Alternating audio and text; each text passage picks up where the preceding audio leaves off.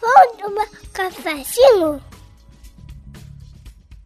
Este é o podcast Café com Alecrim, podcast em que eu, reverendo Giovanni Alecrim, da Igreja Presbiteriana Independente do Brasil, converso com você sobre os assuntos mais diversos, desde Bíblia, culto, teologia, sociedade, enfim. A gente está aqui para tomar um cafezinho e construirmos juntos o reino de Deus.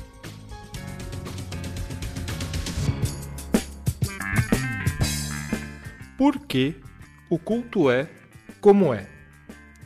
A igreja possui uma diversidade litúrgica enorme. Em algumas igrejas, a palavra liturgia é abominada, em outras, é exaltada.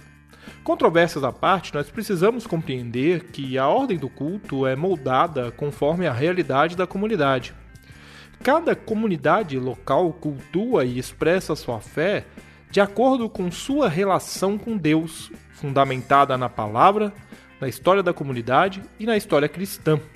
Nós precisamos compreender a diferença de culto e liturgia e como ambos se relacionam. O culto é o encontro da comunidade com Deus. É o encontro de dois parceiros. Um vai à casa do outro, um recebe o outro. Este encontro tem dia e hora marcada, é um encontro agendado. De um lado, Deus, o pai da comunidade, que se encontra com ele. O Senhor deste povo, a razão de ser deste povo. É Deus quem faz cada pessoa dessa comunidade uma comum unidade.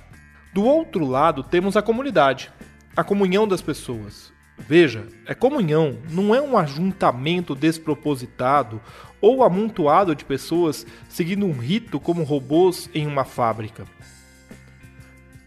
Uma comunidade possui, assim como uma família, história, passado, fatos a serem celebrados, momentos importantes que se repetem ao longo do ano, uma maneira de ser e pensar. Assim, temos dois parceiros que se encontram. Mas por que eles se encontram? porque um deles convida e o outro é convidado. Um deles permite e ordena que o outro se encontre com ele. Deus ordena que seu povo, a quem ele une como comunidade, se encontre com ele.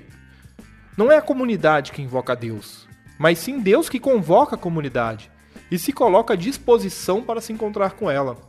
O fundamento do culto cristão está na, lá no Evangelho. No Evangelho de Mateus, capítulo 18, versículo 20, porque onde dois ou três estão juntos em meu nome, eu estou ali com eles. Quando estamos unidos, Deus está conosco, pois somos comum unidade. Podemos marcar um dia e um horário de culto, ou seja, de encontro com Deus, pois Ele mesmo se dispõe a se encontrar com seu povo. Portanto, como igreja, não temos uma opção de ir ou não ao culto. Nós vamos ao culto porque fazemos parte de uma comunidade que recebeu como ordem se encontrar com Deus. Portanto, eu sou responsável por esse encontro. Se eu não for, este encontro não será um encontro completo. Definimos que culto é o encontro da comunidade com Deus.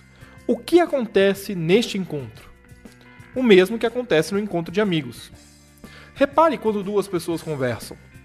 Há apenas troca de palavras acontecendo? Não. Além da troca de palavras, há também olhares, gestos, movimentos com o corpo. São mensagens verbais e não verbais entre eles. O mesmo ocorre no culto. O conjunto destas mensagens verbais e não verbais que ocorrem no culto chamamos de elementos e formas. Mas não é um amontoado de formas e conteúdos de maneira desordenada. Retomando o exemplo de uma conversa, num bate-papo ninguém começa falando tchau ou até logo.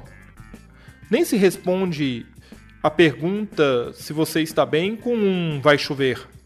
Da mesma forma, na liturgia, os elementos não são desordenados. A liturgia possui uma estrutura e possui elementos que se encaixam nesta estrutura. Como em toda estrutura, existem partes imprescindíveis e partes que são úteis, mas que podemos abrir mão delas. Existem elementos litúrgicos que são fixos, outros podem ser deslocados conforme o entendimento da comunidade. Assim, moldamos a liturgia à nossa realidade. O culto e a liturgia não brotaram do nada.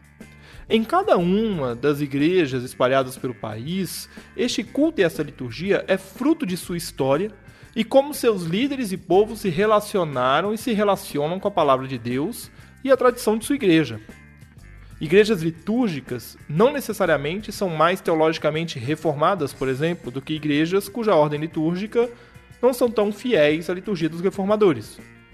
No entanto, sabemos que os princípios reformados, e aí eu falo da minha realidade, levará as comunidades a observar as partes litúrgicas que Calvino, Lutero preservaram e incentivaram na reforma: adoração, confissão e perdão, palavra, afirmação de fé, ofertório, santa ceia e envio não são meras divisões didáticas. São antes a forma como nós nos relacionamos enquanto comunidade com Deus.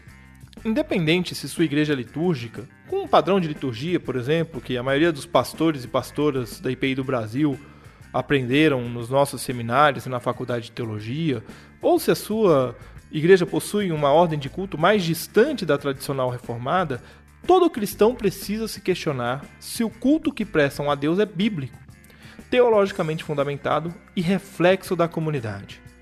Como exemplo, e para terminar, eu cito uma visita que fiz à primeira igreja presbiteriana independente de Belém, no Pará. A liturgia foi nos moldes dos reformadores, e os cânticos refletiam a realidade do povo. Inclusive, havia um, havia um cântico no ritmo do carimbó, típico do Pará.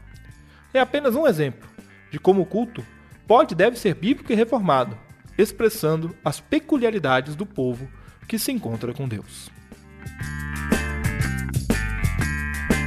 Muito bem, chegamos ao final de mais um podcast Café com Alecrim. Eu agradeço a sua audiência e eu quero ouvir o que você tem a dizer sobre o que nós conversamos aqui hoje. Então você pode escrever para fale@cafécoalecrim.com.br, você pode acessar cafécoalecrim.com.br e você pode também entrar em contato comigo pelas redes sociais. Um grande abraço para você e até o próximo episódio.